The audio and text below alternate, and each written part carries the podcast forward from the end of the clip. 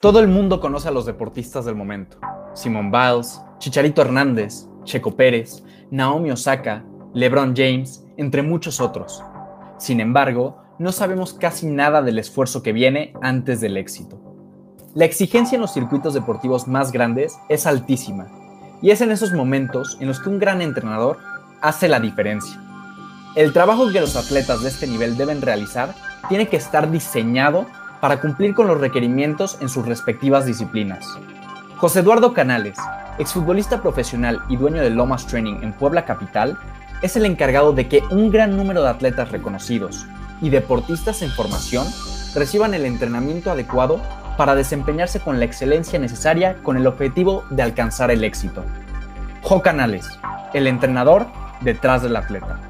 Esto es Punto por Punto. Comenzamos.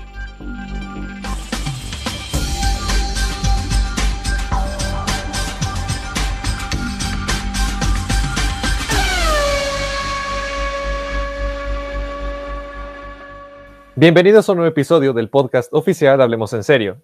Mi nombre es Juan Antonio Yergo Sánchez, coordinador general del grupo. Mi nombre es Sebastián Ursid Robredo, subcoordinador general de Hablemos en Serio. El día de hoy nos acompaña José Canales, performance coach y dueño de Lomas Training. Hola, ¿cómo están? Buen día. En este episodio tenemos a un invitado bastante especial. José Canales es performance coach de atletas de alto rendimiento como Chaco Pérez, Miguel Ayun, Hugo González, Diego Reyes, por mencionar algunos. No solo eso, Jo cuenta también con un CrossFit del que es dueño, al igual que con una trayectoria dentro del mundo del fútbol de aplaudir, y con diversas certificaciones, entre ellas una certificación DBC nivel 1 en biomecánica. Jo, es un gusto tenerte aquí presente.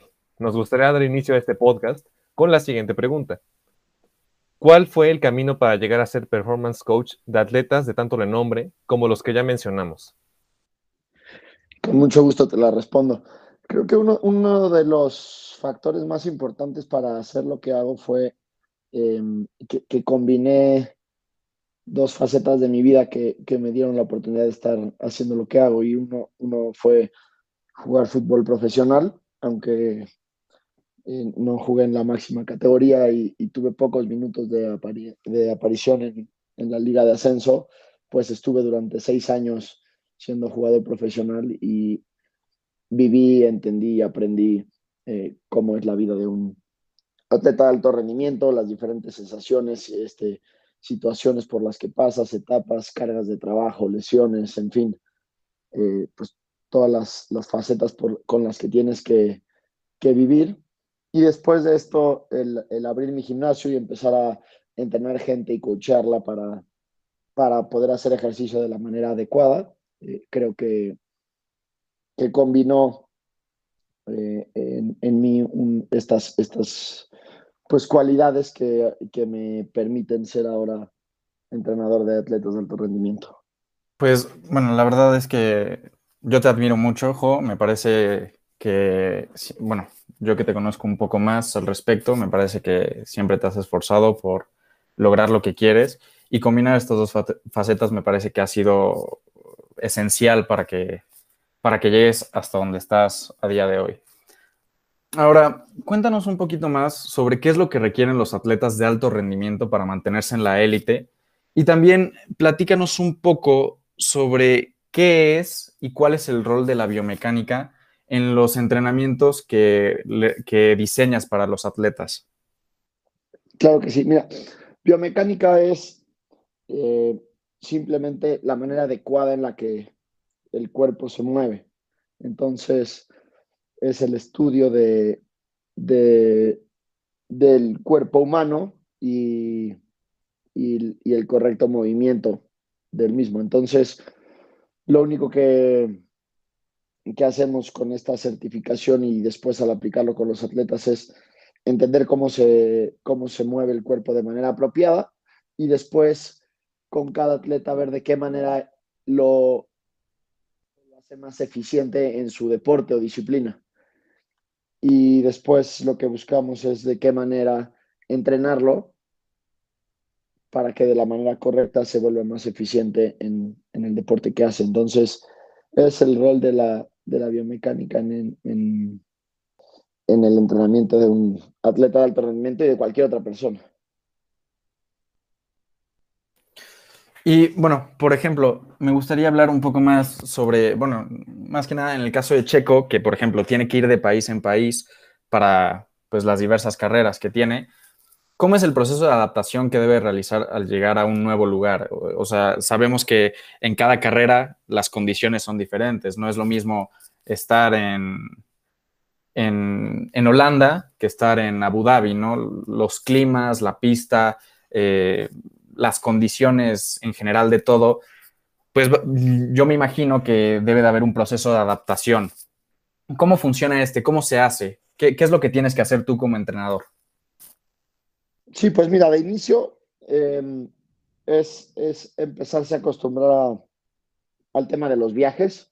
cada carrera es un, un país distinto, entonces llegas el miércoles o jueves normalmente al país en el que va a ser la carrera. Entonces, eh, nosotros intentamos hacer algunos em, protocolos de movilidad para, para pues, quitar cualquier restricción que, pudieras tener por pasar tantas horas sentado en el, en el avión. Eso es de inicio. Y después, pues lo dices bien, eh, la, temperatura de cada, de cada eh, ciudad y cada día es diferente, entonces hay que mantener una buena hidratación. Y después, los, desde el viernes que se sube al coche hasta el domingo, que es la carrera, intentamos, primero antes de subirse al coche, activarse y movilizar el cuerpo de la mejor manera posible para, para poder eh, conducir de la mejor manera. Y en cuanto se baja, hacer todo lo, lo, que está en nuestras manos para recuperarse lo mejor que se pueda para la siguiente sesión en el, en el coche desde el, desde el viernes, las dos sesiones que hay, las dos del sábado, hasta el, domingo en la carrera. Entonces, pues juega el tema de, la hidratación, como ya te dije, eh, recuperación, movilidad, masajes, estiramientos. Ah, intentamos meter algunas sesiones de un poco de fuerza o de, o de eh, salimos a correr algunas veces, algo de, de trabajo aeróbico, porque pues tiene que estar en la mejor forma física posible y de ahí, dependiendo de cada, de cada pista y cada situación, pues vamos trabajando lo que, lo que se necesita. Hay unas pistas que son muy demandantes y que eh, eh, lo dejan más, más eh, cargado de algunas zonas musculares que intentamos liberar y, quitar fatiga. Y así, dependiendo de cada lugar en el que estamos, pues vamos intentando, te digo, recuperarlo lo mejor posible para la siguiente sesión, dependiendo de lo que el lugar en el que estemos nos exija. Y bueno, aquí tocas un tema que la verdad me, bueno, quería tocar desde antes, pero me da mucho gusto que lo menciones y es lo de la recuperación después, bueno, no solo con Checo, sino con todos los atletas eh, a los que entrenas. Eh, por ejemplo, la recuperación de un futbolista debe ser bastante diferente a la que, a la que tiene Checo, porque Checo, pues como dices, eh, desde el viernes se sube al coche y tiene las prácticas, las qualifying y la carrera, o sprint race y la carrera, como, como se está utilizando en tres carreras esta temporada. Pero, ¿qué es lo que tienes que tomar en cuenta, eh, por ejemplo, para un futbolista que quizás no, no tiene tanto trabajo físico la misma semana o el mismo fin de semana? A lo mejor, no sé, corrígeme si me equivoco, para la rehabilitación Sí, al revés. Yo creo que el, futbolista tiene unas cargas físicas mucho más exigentes que las del piloto, porque la demanda física del piloto las dos horas que se sube al coche es bastante intensa y en las prácticas también, pero el, el futbolista todos los días hace un trabajo bastante más desgastante, me parece. Al final del día, pues los dos obviamente cuando tienen las, las sesiones de, de competencia y demás, tienen una demanda alta y una exigencia alta, pero creo que el futbolista eh, tiene una mayor. Entonces, por ejemplo, con ellos el trabajo que, que yo hago es complementario. Buscamos mejorar de sus aspectos personales, técnicos, tácticos o físicos, porque ya entrenan con su equipo. Y con el piloto, eh, bueno, en este caso Javier y yo, que somos los dos coaches de Checo, nos encargamos de todo, todos los aspectos físicos de Checo. Entonces hacemos todo el trabajo del día a día y me parece que em, es más exigente el del, el del futbolista. Oye, Jo, y hasta ahora pues nos has platicado de tu experiencia eh, pues entrenando atletas de alto rendimiento, pero también realizas programas personalizados que van dirigidos al público en general. ¿Nos puedes platicar un poco más de pues cómo surgen esos programas y qué es lo que tomas en cuenta para estructurarlos? Sí, claro. Eh, pues mira, las, las bases de, mi estructura para hacer un programa de entrenamientos para cualquier persona, ahora ya no somos CrossFit y hacemos algo bastante similar basado en la metodología del CrossFit, pero quitando algunos aspectos un poco más exigentes o, o desgastantes. Y la intención es que la gente que entrena conmigo se mueva bien, se sienta bien, se vea bien. Y bas, basados en esto, de ahí partimos en los diferentes programas a buscar metas un poquito más específicas, ¿no? Como, pues bueno, la, típica que es bajar de peso, eh, eh, marcarse y tener mejor aspecto físico. Eso creo que es el, el, la razón más común porque la gente busca un gimnasio o un entrenamiento. Entonces, bueno, hay programas que los enfocamos en estos. Y después también hay gente que busca eh, programas diferentes para objetivos personales distintos, como correr un maratón, aumentar masa muscular, en fin, diferentes, diferentes este, metafísicas. Y bajo esta misma metodología, modificarlo hacia, hacia la meta que cada persona tiene. Creo que es bastante interesante cómo vas alternando entre las distintas responsabilidades que te tocan a ti y me gustaría saber cómo le haces para distribuir los tiempos en tu rutina diaria para tener pues en mente, ¿no? Las distintas cosas que vas persiguiendo tanto con los atletas como el público. Tienes que tener, supongo, presente constantemente lo que van haciendo, ¿no? Entonces, ¿cómo le haces para dividir tus tiempos y para que pues no, no sea tan abrumador la responsabilidad? Sí, pues de, de entrada intento semana a semana organizarme y hacer lo antes posible cada una de estas programaciones o, responsabilidades que tenga. Y la otra es que me he hecho de un grupo de personas muy capaces a mi alrededor, tanto otros coaches como gente que me ayuda a administrar y supervisar el gimnasio, y gente que trabaja directamente conmigo.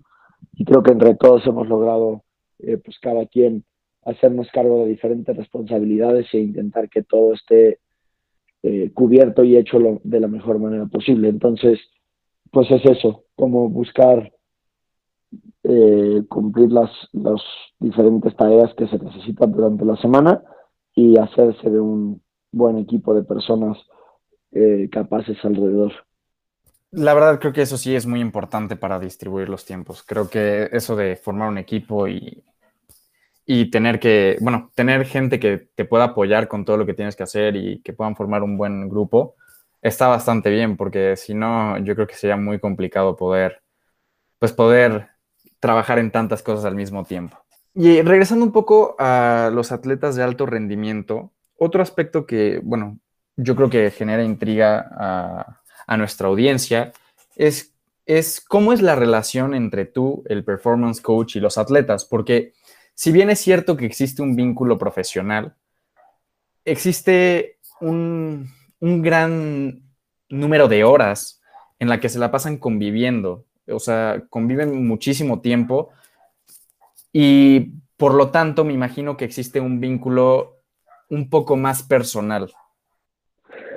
Sí, es correcto. Muchos de ellos eh, en esta etapa de mi carrera coincido que también fueron deportistas con los que con los que me tocó compartir y, y, entrenar juntos. Entonces pues ya teníamos una relación personal anterior a esto pero aún así con los que no con los nuevos que he conocido ahora pues como tú lo dices pasamos muchas horas juntos mucho tiempo juntos compartimos experiencias viajes y, demás cosas que obviamente van pues dando una relación personal además de la laboral y de, entonces eh, pues es, es, vas generando una amistad con, con cada uno de ellos y esto también es parte importante de el entrenamiento y, los resultados que buscamos porque al generar una buena relación pues también trabajas de una mejor manera, entonces creo que, esto ayuda también a, los objetivos deportivos que tenemos y, bueno, nuestras relaciones personales evidentemente se van dando por, como tú dices, la cantidad de tiempo que pasamos juntos. Oh, ahorita pues nos has platicado de tu experiencia como performance coach. ¿Qué te gustaría rescatar de la trayectoria que tuviste como futbolista? ¿Con qué aspectos crees que marcaron de cierta manera tu vida y que te ayudaron a, pues saber cómo implementar este tipo de programas? Supongo que pues te dejó un conocimiento bastante rico y de, de cierta manera yo me imagino que has de aplicar algunas cosas, algún par de cosas en tu día a día ya como performance coach atletas.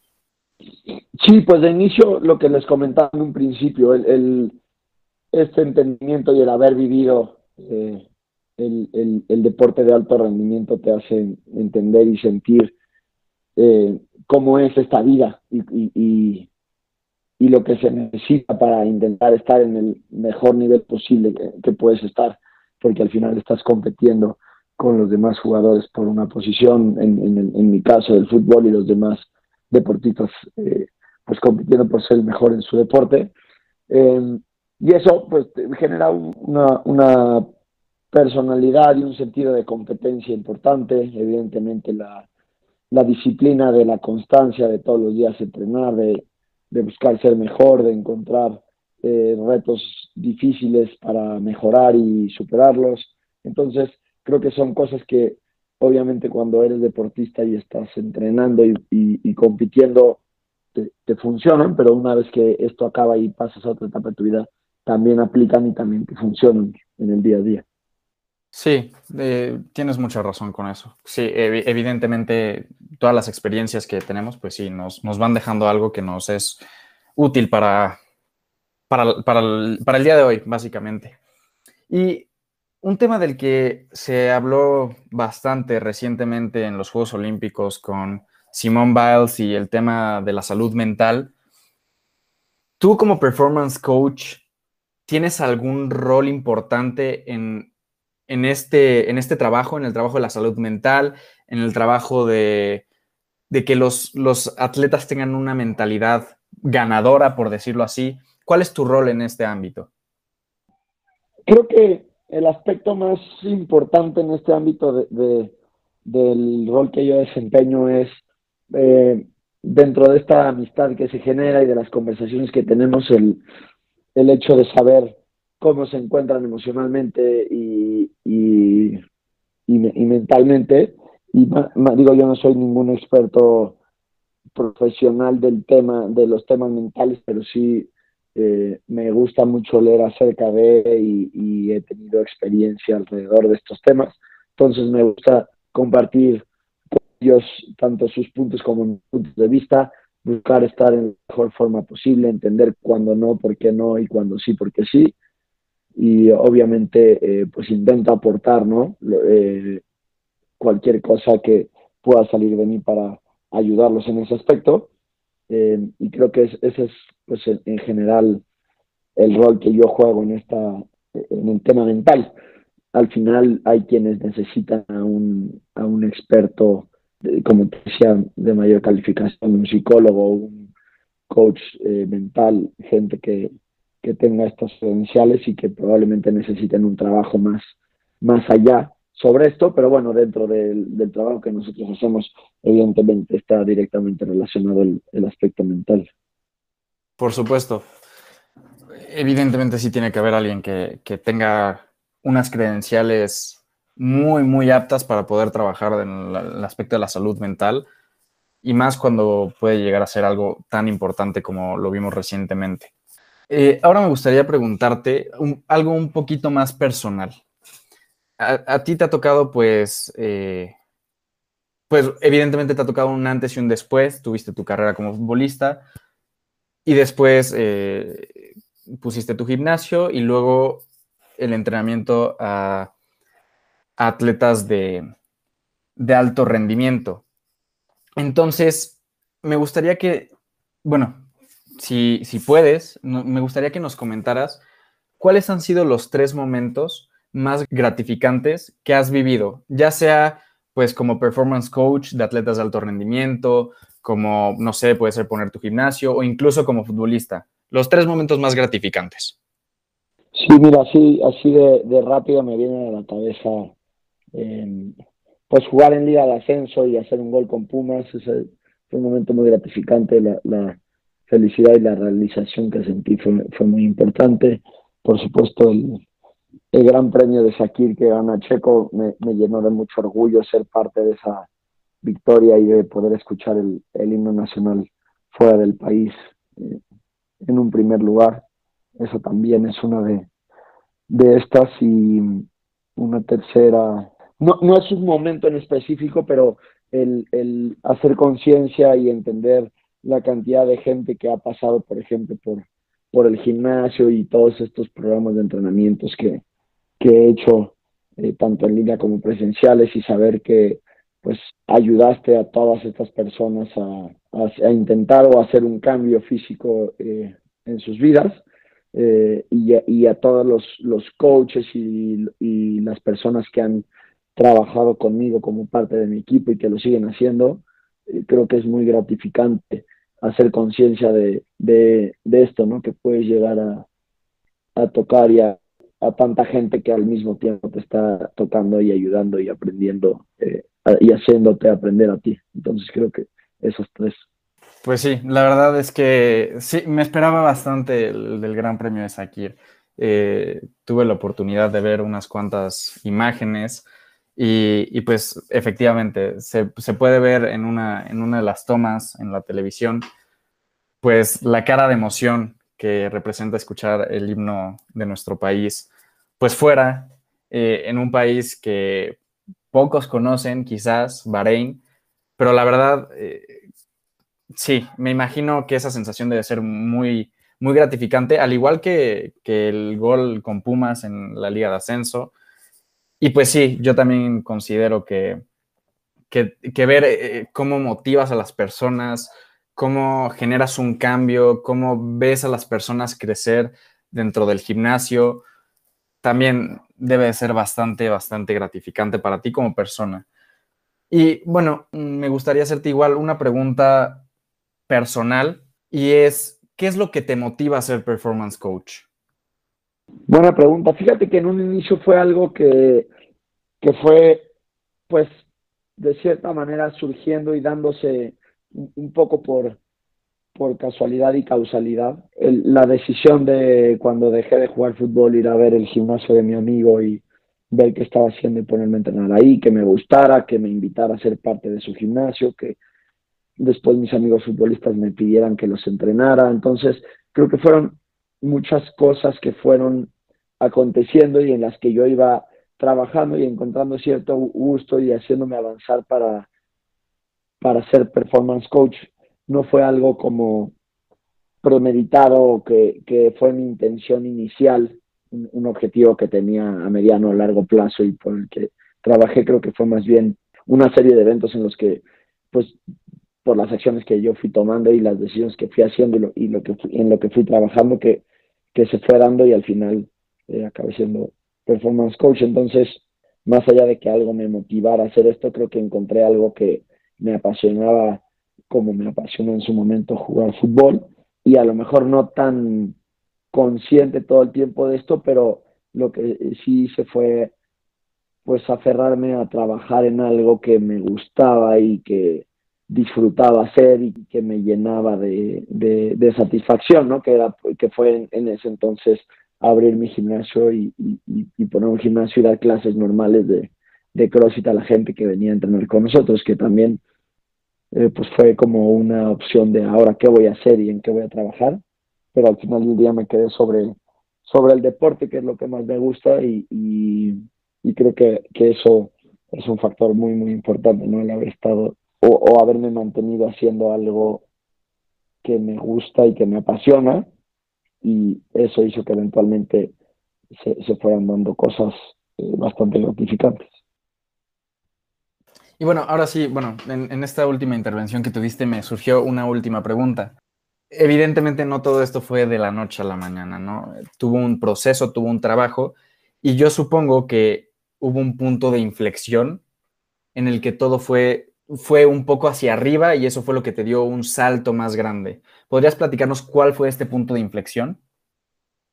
Sí, es, es más que un punto, creo que son unos cuatro o cinco puntos, pero es sin duda, eh, pues cuando Hugo se va a jugar a Monterrey, el que me pidiera que, que, me fuera para allá a entrenarlo, eh, conocer el método de los BBC y, biomecánica y sobre todo ver cómo ellos trabajaban con atletas de alto rendimiento, eso me, me dio la idea y las ganas de hacerlo yo también.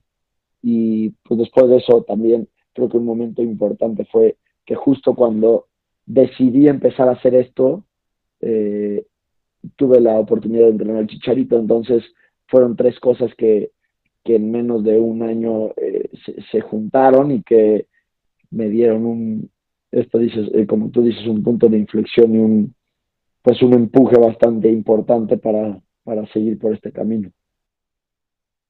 Gracias, muchísimas gracias, Jo, por acompañarnos y por compartirnos tu experiencia en este ámbito. La verdad es que estamos muy seguros de que así como has motivado a un gran número de deportistas a lo largo de tu trayectoria, también motivarás a muchas personas con tus palabras.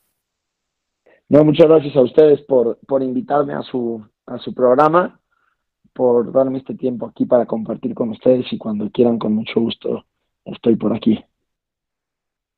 Igual, la verdad es que quedamos a, tus órdenes. El gusto fue de nosotros de tenerte acá como invitado muy especial de nuestro podcast. Y también gracias a ustedes por escucharnos en este nuevo episodio.